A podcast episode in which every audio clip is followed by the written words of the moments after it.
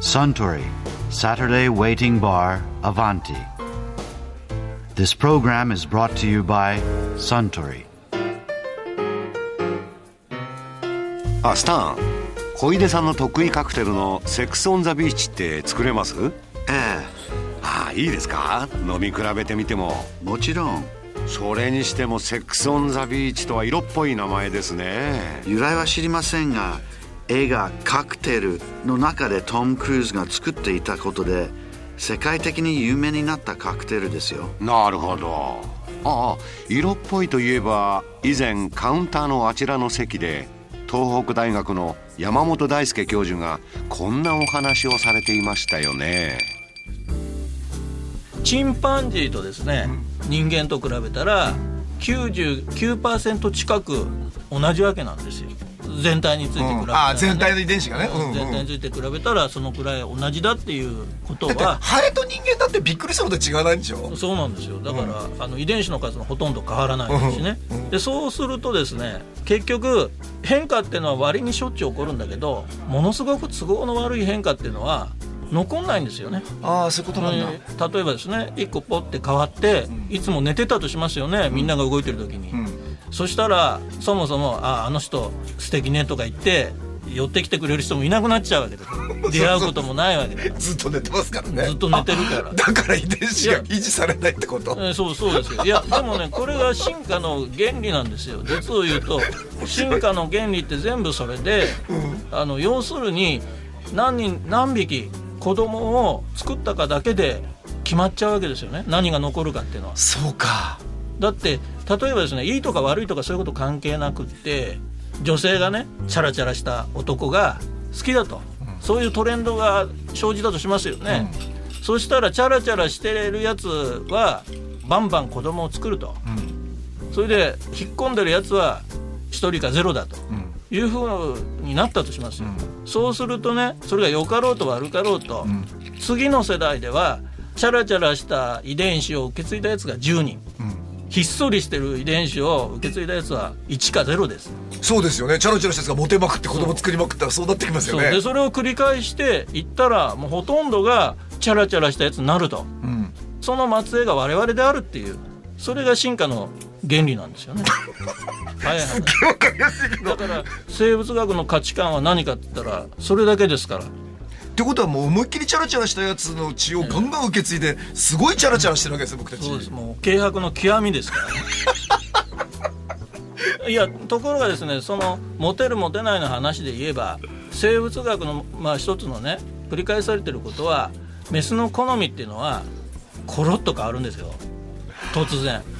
だからねチャラチャラ行き過ぎちゃったらひっそり暮らしてたやつがまだ残ってれば突然そいつが今度はねモテるようになったりするんですよね。えそれはチンパンジーでも人間でもみんな怒ってることなの？まあだから生物進化は常にそれですから。だからこう枝に入っちゃうと、あんまり極端なところまで行くとある時もうそこでとどまっちゃって要するに世の中変なのいっぱいいますよね。世の中って人間の話じゃないですけど、動物でも奇想天外なの植物でもね。今さね。そんなわけのわかんないのいますよね。でそれは結局だからもう極端なところにそうやって枝先の方にこう行っちゃったと。そうすると、まあ、ある時状況がねコロッと変わるともうダメになっちゃうと。で密かにですね。ひっそりと昔チャラチャラ今ひっそりで暮らしてるっていう生物がいっぱいいると。でそれが結局だから生物の多様性っていうのを作ってきたんだというこれでも種の保存とかそういうチャラチャラしたやつがモテてる時に、え突然チャラチャラしたやつよりも質実合憲でうちにこもってるのがいいじゃんっていうことで再調整を図るのはメスの好みなんですね。基本的にはだからメスが世の中を作ってきたっていうのが生物学の考えですよ。逆ってありえないんですか？ありえないことはないけどもそれは強さがバランスがですね生物のグループごとにいろいろ違うんですよ。でも圧倒的にメスが選んでるんですよ。だから逆に言うとね人間はどっちが綺麗だって言えば女性の方が綺麗なんだけど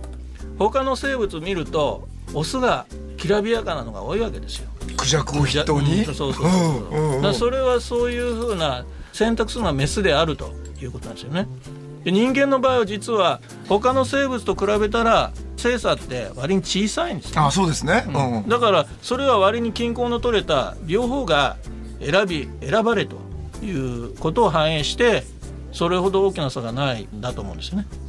で基準が違うんですね。男の基準っていうのは何と言っても見てくれなんですよ。なんだかんだ言っても、うんうん、選挙でも見てくれ、うんうん、これについてもいろいろ面白い話いっぱいあるけど、うん、まあ、男と女の話っていうと男は確かに相手の顔を非常に重視して何よりも。でなんだかんだ綺麗事言っても、やっぱり圧倒的に顔を重視してるってことはいろんな研究で確かめられてるんですよ。で女は何をね大事にしてるかっていうと男の中身かっていうと全然そうじゃなくてこれはいろんな研究が繰り返し確認してるのは身長なんですよ。だから男の顔があんまり綺麗になんないのは顔で選ばれてないから本当、ええ、それでただし高ければ高いほどいいかって言ったらやっぱ高いのがいいんだけど背の低い女性はぐんと高い男を好む。で大柄な女性は自分よりちょび高の男を選ぶ。それ考えてるわけじゃないですよ。自動的にそうなるんで。それは本能だってことなんだけど。えー、でも世の中には自分より背の低い男を好む女の子もいるじゃないですか。もちろんもちろんなんだ正規分布ですからあそういろんなやつがいるんだけどもそれをだから平均値っていうかね分布を取ると明らかにそうなるっていう話なんですね。えこれどんな民族でも民族とかそういうのは全く関係ないって言うんです本当、で昔はね男が女性に対する好みで何が重要かっていう時に体型ですね、うんうん。ボンキュッボンみたいな。でそれは民族関係ないっていうことを言われて、うん、本能だと言われてたんですけども割に最近の研究でなかなか最近ねその研究に使える人間のグループいないんですけど、うん、南米の火山の噴火口の中に生活しているもう外と交流のない集団で調べたら、そこではむしろこう寸胴の女性が好まれると、いうことが分かったんでだからそれは文化的に今のね大半の世界は近代文明に属されてボインボイン型のがいいということになったんであると。いうふうに言われてます、うん、それは本質じゃないってことなんですね。そうですね。だけど男は顔で選んで女は身長で選ぶというのは人種とか文化には関係ない。だから女は男を選ぶのが身長ってなんとか想像つかなくはないんですよ。だってこう、たくましいとかでかい方が生存競争生きていけるみたいな昔の本能があったんじゃないかと思うんですが、ええ、男は顔で選んでるのはなぜなんでしょうね？えっ、ー、とねいやこれもねはっきり言って実験できませんからこういうことはね。ただ今言われてることは綺麗って何かと。要するに綺麗だ綺麗だとか何とかって言うけどもじゃあ綺麗って何っていうのが一つありますよね。でその綺麗の一つの基準は左右が対称